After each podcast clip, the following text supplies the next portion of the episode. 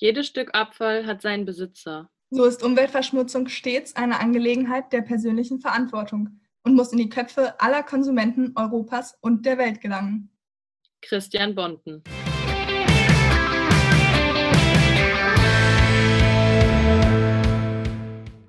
Herzlich willkommen zu unserer ersten Folge von Vielseitig und Alternativlos, dem plastikfreien Podcast von Pia und Cat.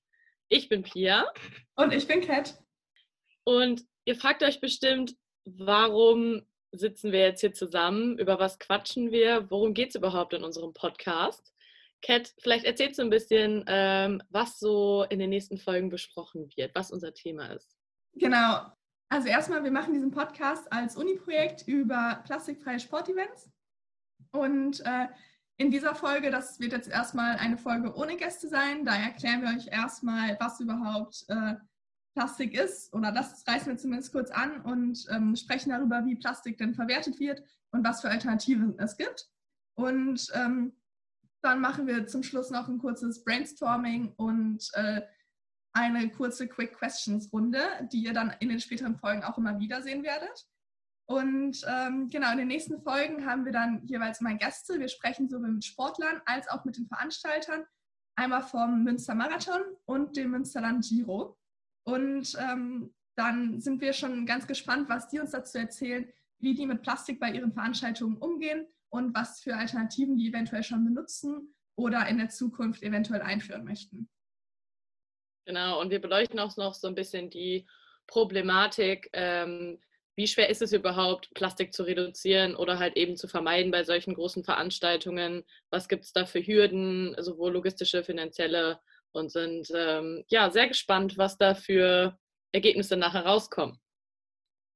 Okay, dann würde ich sagen, stellen wir uns erstmal einmal vor, dass unsere Hörer auch wissen, mit wem sie es jetzt in den nächsten Folgen zu tun haben werden. Ich fange einfach mal an.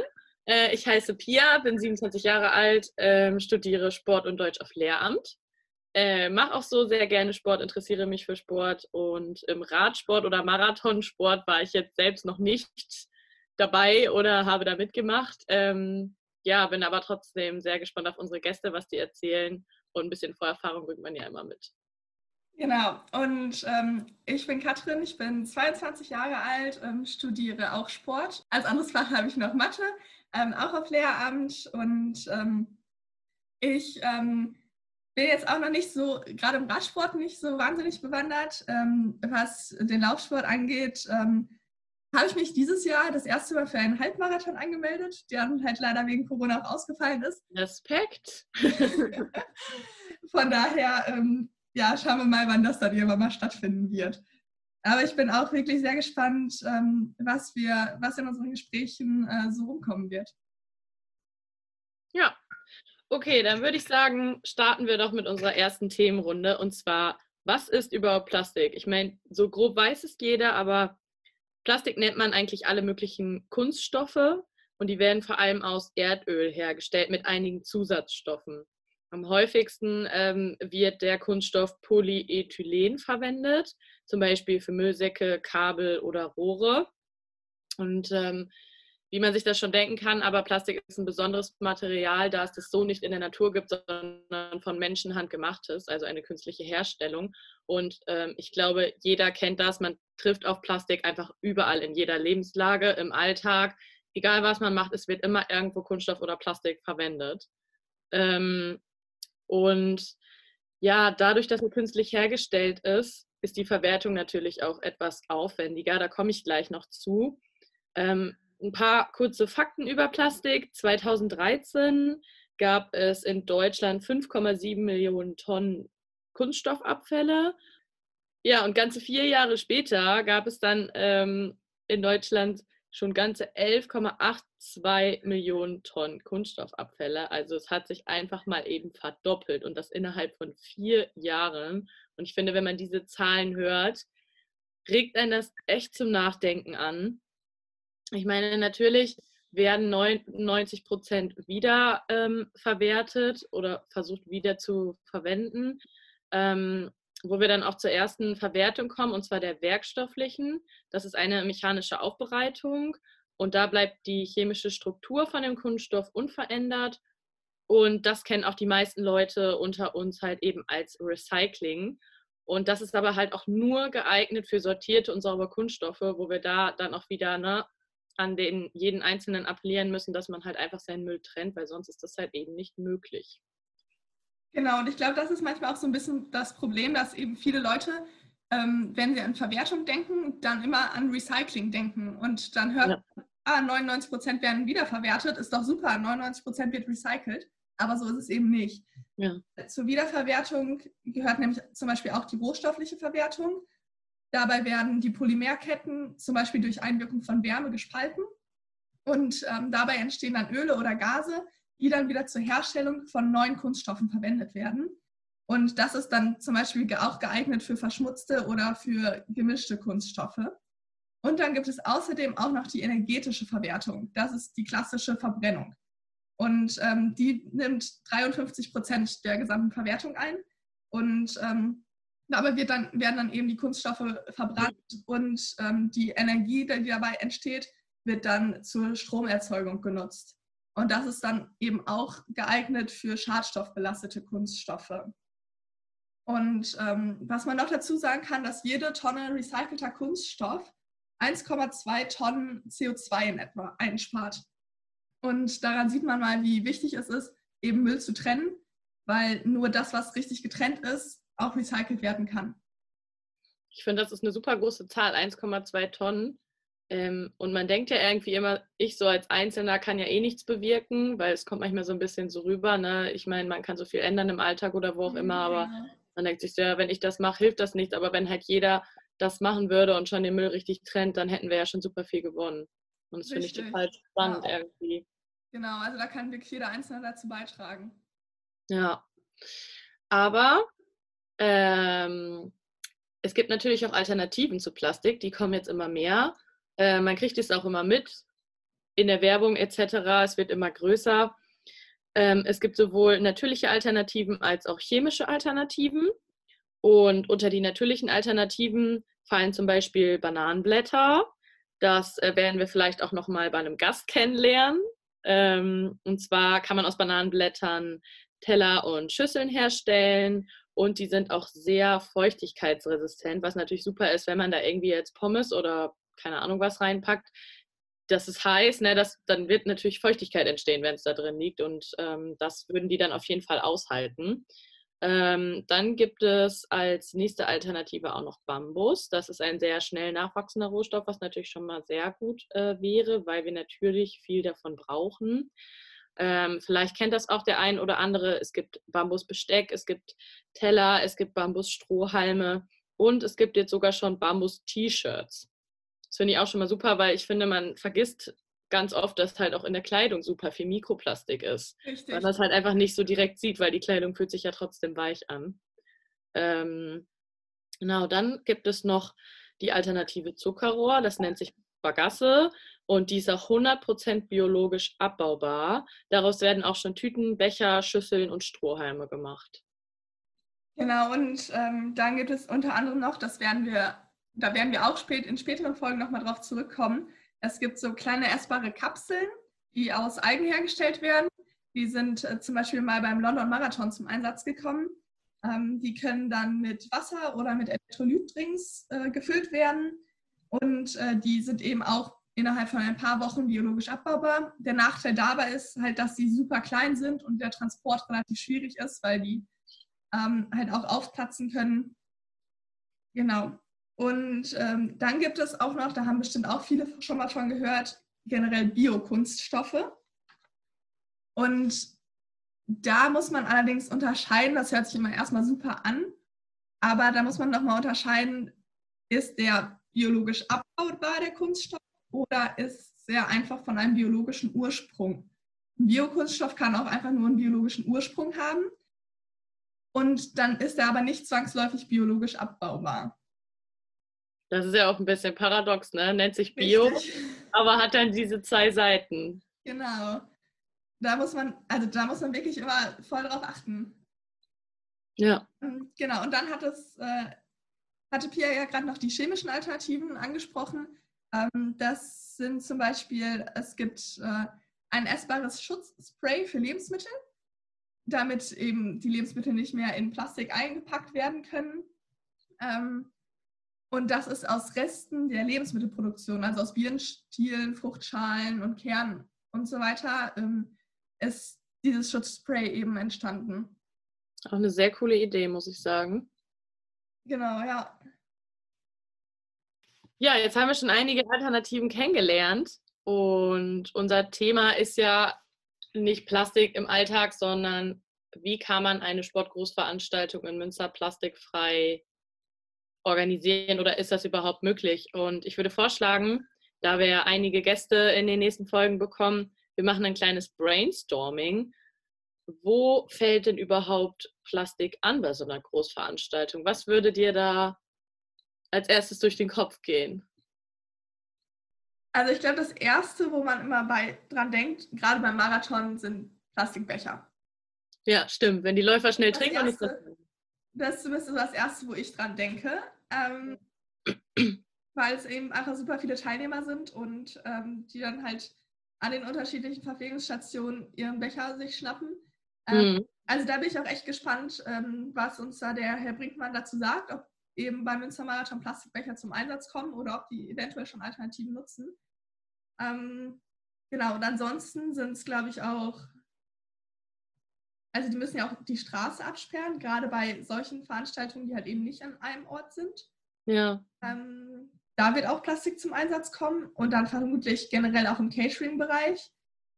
Ähm, ja, hast du noch Ideen? Ja, ich finde, wenn man das dann im Vergleich sieht, ne, bei, dem, bei dem Radsportlern wird es wahrscheinlich jetzt nicht mit Plastikbechern sein. Die haben natürlich ihre eigene Flasche dabei, die ist dann aber wahrscheinlich größtenteils auch aus Plastik, nehme ich an. Ähm, und dann, was wir auch gerade schon angesprochen hatten, Plastik ist halt in der Sportbekleidung, die muss natürlich schnell trocknen. Dann beim Radsport wahrscheinlich im Fahrrad, im Helm. Und ich glaube, daran denkt man immer nicht. Und da muss man dann auch wieder unterscheiden. Einmal ist Plastik dann in diesem, in der Veranstaltung selbst, also in dem Drumherum, und dann ja aber auch am einzelnen Sportler. Und mhm. das kann ja eigentlich der Veranstalter nicht beeinflussen. Da bin ich auch sehr gespannt, was dann die, also die verschiedenen Perspektiven, ähm, was wir dann nachher für Informationen rausziehen. Einmal, was der Sportler dazu sagt und was halt die Veranstalter dazu sagen. Ne? Ja, da bin ich auch echt gespannt. Also ich kann mir auch vorstellen, dass es da durchaus auch unterschiedliche Sichtweisen gibt. Und meinst du, wie sieht das aus mit Sponsoring und Werbung? Das ist na, wahrscheinlich auch nochmal ein ganz großes Thema, ne? Ja. Ja, das stimmt. Also die haben ja auch äh, durchaus, also da werden dann ja auch wahrscheinlich äh, viele Werbeprodukte verteilt. Also das kennt mhm. man von, äh, von so Großveranstaltungen, da gibt es ja immer irgendwelche, irgendwelche Werbung und das ist ja, ja nicht selten irgendwas aus Plastik. Ähm, Stimmt. Also da bin ich dann auch gespannt, was die uns, was dann uns auch die Veranstalter dazu sagen. Ähm, ja. Inwieweit die dann auch überhaupt einen Einfluss darauf haben, vielleicht? ich finde, bei so einer Veranstaltung fällt auch wieder auf, wahrscheinlich wird überall ganz viel Plastik eingesetzt. Ähm, auch wohl bei den Zuschauern könnte ich mir vorstellen. Aber dann ist das für einen Tag, werden dann, weiß ich nicht, von Partnern vielleicht irgendwelche Rasseln hergestellt, die eigentlich total langlebig sind, aber halt nur für diesen einen Tag genutzt werden. Also eigentlich nur ganz kurz eingesetzt werden, obwohl sie so eine Langlebigkeit aufweisen, also das Material. Stimmt, gerade so Rasseln, das ist ja so ein hartes Plastik. Ja. Ja. Und also selbst wenn die Zuschauer die nach Hause nehmen, dann fliegen die da irgendwo im Keller rum. Und beim nächsten, man könnte die ja super zur nächsten Veranstaltung mitnehmen. Ja. Aber ich würde jetzt einfach mal vermuten, dass das die wenigsten tatsächlich machen. Ja, oder halt auch, ne, man entwickelt sich ja immer weiter und jeder will ja irgendwie wieder was Neueres haben. Ja, so, da lebt ja auch so ein bisschen unsere Gesellschaft von, wo die, die dann die Kooperationspartner wollen, ähm, natürlich sich auch von ihrer besten Seite zeigen. Die Veranstaltung will sich von einer sehr guten Seite zeigen ich bin auch gespannt, was die zum Beispiel die Veranstalter dazu sagen. Gibt es so eine Art Treffen oder tauscht man sich vielleicht untereinander aus? Wie weit ist jeder so bei dem Thema? Gibt es Alternativen? Hat jemand schon Erfahrung gemacht mit der und der Alternative? Da bin ich auch sehr gespannt, ob so ein Das stimmt. Ich bin, also da, da bin ich auch wirklich gespannt, ob das dann, ob sich die Veranstalter gegenseitig von den unterschiedlichen Veranstaltungen in der Sache unterstützen, weil es hm. wirklich allen nützt. Also je grüner und je umweltfreundlicher eine Veranstaltung ist, desto besser ist es ja eigentlich für alle. Ja. Oder ob die dann trotzdem sagen, so, hm, nee, wir halten das jetzt geheim, dass wir das so toll machen, weil es ist ein Konkurrenzkampf. Auf jeden Fall. Das wär, also das wäre für mich, so aus Veranstaltersicht, kann man das wohl irgendwie nachvollziehen. Aber aus ökologischer Sicht wäre es für mich absolut paradox. Weil wenn man eine tolle Idee hat, dann muss man die doch eigentlich direkt mit allen teilen, damit das, alle das auch machen können. Weil es ja, die Umwelt geht uns ja alle was an. Ja, da bin ich voll deiner Meinung, aber ich glaube, da spielt auch so wieder ein bisschen dieser Aspekt, dieser finanzielle Aspekt rein. Also irgendwo geht es ja, ja, dann ja. wieder ums Geld, ne? Auch bei so einer großen Veranstaltung. Natürlich steht der Sport im Vordergrund und gerade Marathon und Radsport sind ja eigentlich so gesehen vom Sport her sehr umweltfreundlich. Ist jetzt nicht wie, keine Ahnung, Formel 1 oder was auch immer. Ja. Aber trotzdem muss ja jeder gucken, wo er bleibt und man muss immer noch versuchen, dass die Veranstaltung ja sich irgendwie rechnet, ne? Ja, das ist das Problem, sage ich mal, dabei. Ja. Also ich bin super gespannt auf unsere Gäste und ähm, auf die verschiedenen Themenaspekte, die wir jetzt alle schon angesprochen hatten. Also ähm, Marketing, Finanzen, Logistik. Ähm, ja, Sportler sehen das nochmal wieder aus einer ganz anderen Perspektive, äh, was wir da alles kennenlernen werden. Richtig, also ich bin, ich bin da auch sehr gespannt, was die Veranstalter gerade uns auch dazu sagen werden und was auch die Sportler uns dazu sagen werden. Wie sind jetzt eigentlich die Umsetzungen? Also es, ich kann mir gut vorstellen, dass es sowohl beim Marathon als auch beim Giro schon Alternativen gibt teilweise. Mhm. Bin ich sehr gespannt, was die Sportler überhaupt davon halten. Also ob das für die Sportler sinnvoll ist. Ja, genau, ob es die betrifft und ob man das überhaupt mitkriegt. Also irgendwo, wenn eine Alternative eingesetzt wird, will man ja auch, dass es wahrscheinlich so ein bisschen mitgekriegt wird und davon erzählt ja. wird. Dann ist die Frage, kommt das gut an, kommt es nicht gut an? Das muss vorher wahrscheinlich auch ab, so ein bisschen abgewogen werden. Ähm, ja, ich glaube, da spielen einfach super viele äh, Themen zusammen und ganz viele Stellschrauben müssen irgendwie zusammenarbeiten, sonst kann das wahrscheinlich nicht funktionieren. Ja, das stimmt. So, und jetzt kommen wir zu dem ganz spannenden Teil. Das wird euch in den nächsten Folgen auch immer wieder begegnen. Und zwar machen wir unsere weltberühmte Double Q-Runde, die Quick Questions, die wir jedem Gast stellen werden, wo es wirklich auf die, aufs Bauchgefühl ankommt, was schätzt man gerade. Ich habe jetzt schon ähm, Angst. Und ich habe mir natürlich auch zwei Fragen für dich überlegt. oh Gott. Mach dich bereit. Und zwar, die erste Frage von mir an dich ist deine Meinung. Was ist das größte Problem an Plastik? Ja, also an sich, an sich, dass es halt nicht abgebaut werden kann, ne? Ja. Also, weil generell ist ja Plastik, es gibt ja einen Grund, weshalb wir es benutzen, weil es ja unfassbar vielseitig ist. Du kannst es ja für alles einsetzen. Es ist, es ist leicht, es ist stabil, je nachdem, wie du es eben baust. Ähm, aber das ist halt eben das Problem an Plastik, dass es ja nicht abgebaut wird und dann irgendwann landet es im Meer und ähm, braucht da keine Ahnung wie lange, ähm, bis, es, äh, bis es dann irgendwann so klein ist, dass es quasi nicht mehr zu sehen ist. Und selbst dann wird es von Fischen gegessen. Ähm, und ja, also ich würde sagen. Und dann wieder auf unseren Tellern. Genau. Das, das ist es, würde ich sagen. Du hast ja jetzt gerade das Meer angesprochen. Ähm, hast du mal eine Zahl irgendwie für unsere Zuhörer? Wie lange dauert es wohl, dass so dieser Abbau von einer Flasche oder? Ähm, da haben wir uns natürlich informiert. Ähm, genau, und eine PET-Flasche zum Beispiel dauert dauert, braucht 40 Jahre, bis sie abgebaut ist. Und in dem Sinne nicht abgebaut, weil Plastik wird ja nicht abgebaut, sondern 450 Jahre, bis sie vom Wind und von den Wellen so zermahlen, ja, zermahlen ist, dass sie im Prinzip weg ist. 450 Jahre. Weg ist. Das ist eine ganz schön lange Zeit und ich finde es irgendwie, das ist schon wieder so dieser Aspekt einerseits total positiv, dass dieses menschengemachte Produkt einfach so viel aushält und so langlebig ist und ja eigentlich so lange verwendet werden könnte. Wir aber es als Gesellschaft so kurz benutzen, wegschmeißen und es dann ja aber quasi zum negativen Aspekt wird. Und zwar, dass es halt eben so lange braucht, um sich abzubauen Stimmt, und so lange ja. hält. Ne? Genau. Ja. Ähm, so, hier. Dann, Oh, oh. dann schätzt du mal, auf welchen Plastikfaktor könntest du persönlich in deinem Alltag am ehesten noch verzichten? Beziehungsweise anders gefragt, wo siehst du bei dir selbst noch den meisten Handlungsbedarf, was auch realistisch ist? Was könntest du noch verändern? Also wenn ich da jetzt so drüber nachdenke, ich gehe ja jetzt von meinem Standpunkt gerade aus Ja. und so im Alltag, so in meinem eigenen persönlichen Leben habe ich schon echt so ein paar Sachen verändert. Also keine Frischhaltefolie mehr, keine Alufolie mehr. Da nutze ich echt diese Bienenwachstücher. Das funktioniert mega gut. Ähm, wir kaufen eigentlich so, ähm, wenn wir unser Wasser kaufen, keine Plastikflaschen mehr, sondern Glasflaschen. Ob das dann jetzt viel besser ist, ist auch wieder so eine Frage. Ähm, aber ich glaube, so der größte Faktor tatsächlich bei mir selber, würde ich schätzen, ist das Mikroplastik oder Plastik in den Klamotten.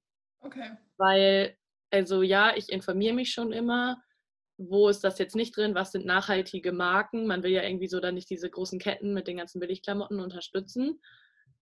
Aber das Problem ist tatsächlich vor allen Dingen als Student, ähm, ich habe dann auch nicht das Geld für einen plastikfreien Pullover 100 Euro zu bezahlen. Also ich finde das mega gut und ich Ja. finde es super, dass es so viele Startups gibt, die da jetzt mitmachen und da echt so ein bisschen sich das Umdenken ähm, einschleicht, auch bei größeren Ketten. Ich glaube, H&M macht jetzt auch schon eine nachhaltigere Kollektion und so weiter und so fort. Aber ja, da merkt man auch so ein bisschen, dass dieses nachhaltig Leben und Verzicht auf Plastik auch ja eine Art Luxusgut ist, weil sich das halt auch nicht jeder leisten kann. Leider, ja. Ja, das ist, da würde ich sagen, bei mir ist da echt noch so ein bisschen das größte Problem, weil man dann doch halt wieder sagt, ach komm, ich brauche den Pulli aber jetzt, ich will jetzt nicht noch, keine Ahnung, drei Monate sparen, bis ich mir Mhm. den holen kann. Ja, und dann holt man sich manchmal doch wieder ein bisschen die günstigere und vielleicht schlechtere Alternative. Ja, richtig. Ja, das wär, würde mir jetzt erstmal so einfallen. Okay, dann kommt meine zweite Frage an dich. Ähm, was schätzt du, wie viele Tonnen Plastik landen jährlich in unseren Ozeanen? Herrje. ähm, oh, Dein Bauchgefühl ist hier gefragt. Also ich versuche das gerade so ein bisschen hochzurechnen, weil du ja gesagt hattest, 2017 gab es in Deutschland 11,82 Millionen Tonnen. Aber an Kunststoffabfällen insgesamt. Also das heißt ja nicht, dass Abfall insgesamt, ja, Mhm. klar. Aber wenn ich jetzt überlege, was davon dann im Meer landet und das dann auf die ganze Welt rechne, ähm, dann ist das, dann ist das bestimmt noch einiges. Ähm, ich sag an die 50 Tonnen. Könnte jetzt komplett daneben liegen, ich habe keine Ahnung. ähm, es sind 8 Millionen Tonnen pro Jahr. Okay, oh, dann lag ich auch ein bisschen zu hoch. Ich glaube, weil du jetzt, du hast das so hochgerechnet, das ist auch richtig, aber von diesen Kunststoffabfällen in Deutschland werden ja stimmt. 99 Prozent eigentlich verwertet. Das stimmt. Aber trotzdem, Ja, aus dem Aspekt sind es dann trotzdem immer noch von der ganzen Welt 8 das Millionen Tonnen ja. jährlich. Also wenn man sich das überlegt, das ist schon echt heftig. Gerade wenn man, wenn man überlegt, dass fast so viel, wie wir in Deutschland generell an Kunststoffabfällen haben, wenn Ja, jetzt fast alles im Meer landet. Das ist schon, das ist schon heftig. Ja. man kann sich das in etwa vorstellen, das entspricht etwa einer Müllwagenladung pro Minute, diese 8 Millionen Tonnen pro Jahr. Pro Minute. Eine Müllwagenladung wird ins Meer gekippt, damit man sich das mal ein bisschen besser vorstellen kann. Das ist schon ganz schön, ja, das regt einen echt zum Nachdenken an. ja, absolut. Das ist der absolute Wahnsinn, wenn man sich diese Dimensionen vorstellt. Ja. Ähm, okay, aber dann komme ich äh, zu deiner nächsten Frage. Mhm. Und zwar deine Meinung, worauf bist du jetzt am gespanntesten, wenn du an die kommenden Gespräche mit unseren Gästen denkst? Meine Fragen sind irgendwie viel netter als deine. Ich dachte, ich piesag dich mal so ein bisschen. Ich wollte mal das ein bisschen rauskitzeln. Boah, worauf ich am gespanntesten bin? Mm, Welche Info, die wir vielleicht hoffentlich bekommen werden, bist du am gespanntesten? Ich glaube, ich bin tatsächlich am gespanntesten darauf, was unsere Gäste Also erstmal, wie weit sind die schon?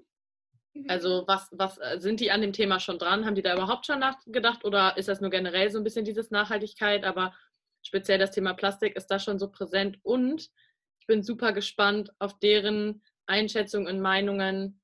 Ist es überhaupt möglich, eine Sportgroßveranstaltung komplett plastikfrei zu organisieren? Und da bin ich super gespannt drauf auf die professionelle Meinung von den Veranstaltern, die ja eben am direkt da am Puls sitzen, ist ja. das überhaupt möglich? Also da bin ich super gespannt drauf. Ja, okay.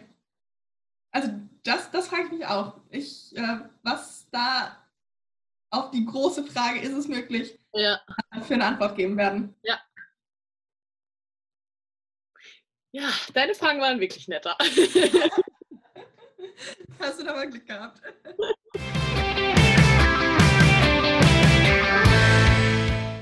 Ich glaube, wir haben schon echt einiges besprochen. Ähm, unsere Hörer wissen jetzt schon mal so ein bisschen, was ist Plastik, wie ist die Verwertung, wie lange dauert das, wo wird es eingesetzt, was gibt es für Alternativen. Und ich glaube, jetzt sind wir alle ganz gespannt. Genau, in der nächsten Folge haben wir dann nämlich direkt äh, unseren ersten Gast. Und zwar ist das die Miriam Zirk. Sie ist Marathonläuferin und hat auch schon beim Münster Marathon teilgenommen und da sind wir dann gespannt, was sie uns dazu erzählt, wie es, ähm, was den Plastikverbrauch beim Marathon angeht, gehandhabt wird und was für Erfahrungen sie auch bei anderen Marathonläufen gemacht hat. Und ob ihr überhaupt irgendwie was aufgefallen ist, ne? wenn man da nicht aktiv drüber nachdenkt. Ist ja auch die Frage, fällt einem das so auf oder nimmt man das einfach so hin, weil es eh alltäglich ist, dass es überall Plastik gibt, ne? Genau. Also dann hört auf jeden Fall wieder rein bei Vielseitig und alternativlos.